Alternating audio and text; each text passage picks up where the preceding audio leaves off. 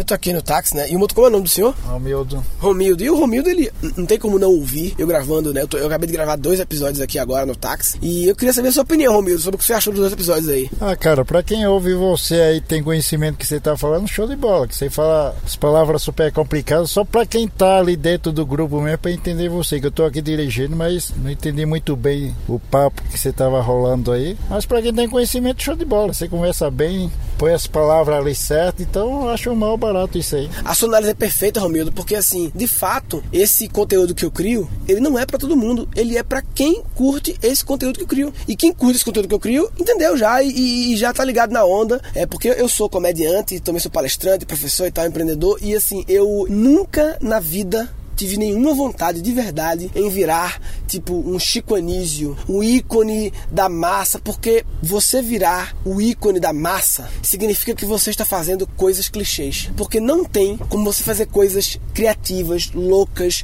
disruptivas, inovadoras e a massa gostar de você. É muito difícil, concorda? Com certeza. Tá Porque a massa gosta das coisas mais normais, né? Com certeza, você está fazendo uma coisa diferente. Você quer fazer uma coisa diferente. Você não quer fazer um, um chicanismo, você não quer fazer um Renato Aragão. Então as pessoas que estão te ouvindo sabem o que você está falando. Só pra deixar claro, né, Romildo? Não é uma crítica a Chico Anísio e Renato Aragão. Eu não optei pelo caminho deles, só isso, concorda? Exatamente. Eles eram incríveis pra quem eles falavam. É, Exatamente, exatamente. Teu público já é outro. Teu público é diferente deles, entendeu? Então, eu acho legal dessa parte tua que você faz uma coisa diferente. Você quer uma coisa diferente. Sim, então, e aí é, é impossível você querer fazer diferente e não virar uma coisa de nicho, uma coisa pequena. Porque só uma pequena parte do, do, do universo vai gostar de uma coisa de nicho. Porque a grande maioria gosta das coisas padrões. Então você tá perfeito na sua análise que você não entendeu, não é porque você é burro, é porque você não faz parte desse universo aqui, desse nicho, entendeu? Que talvez se você começasse a ouvir agora o meu podcast aí no seu celular enquanto você estivesse dirigindo, você podia até depois de um tempo, ah, não entendi, entendi qual é desse cara, ah, tá começando a entender a viagem dele, os termos que ele usa, os jargões que ele usa, desse universo dele e tal, e você começar a gostar. Mas enfim, a conclusão apenas desse é um podcast especial que eu resolvi gravar nada aqui. A conclusão especial disso, eu acho, pessoal, é dizer que, tipo, não agradar a todo mundo não é ruim. Pode ser uma sábia decisão. Pode ser a decisão mais importante que você quer ter. Porque isso te posiciona no segmento, entendeu? E você também não pode ter preconceito com as coisas que são feitas e que não são para você. Por exemplo, o povo critica Zorra Total. Que Zorra Total é ruim, que não sei o que. Muitos amigos meus criticam. Mas, cara, o Zorra Total talvez não seja feito para você. É um humor simples, é um humor, é um humor de bordão, de repetição, que não é feito para você, que é um cara pós-graduado e que é executivo da multinacional. Não é. Você não representa o Brasil. Você é uma exceção do Brasil. Executivos de multinacionais, então você não gosta porque não é pra você. Isso é feito pro povo, pro povo, pra classe C, pra classe D, pra massa, entendeu?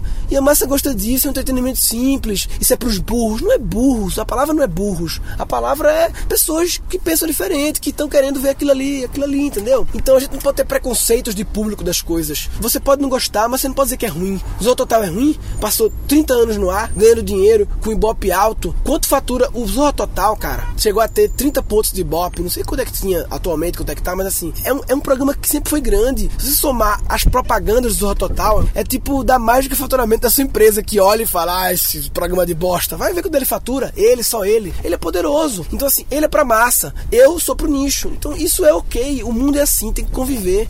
E tem que todo mundo saber que os nichos muitas vezes são mais interessantes porque você funciona melhor, você faz, você pode ser quem você é, você não tem que fingir ser ninguém. E também você pode ter sucesso também no nicho. E a massa, alguém precisa fazer os produtos, serviços entretenimento de massa. E você tem que ter um olhar respeitador. Eu investiria dinheiro num programa que não fosse para mim, mas que eu entendesse que ele é bom pro público, entendeu? É igual você, ah, só quem pode criar galinha pitadinha é uma criança? Não, é um adulto que entende de criança.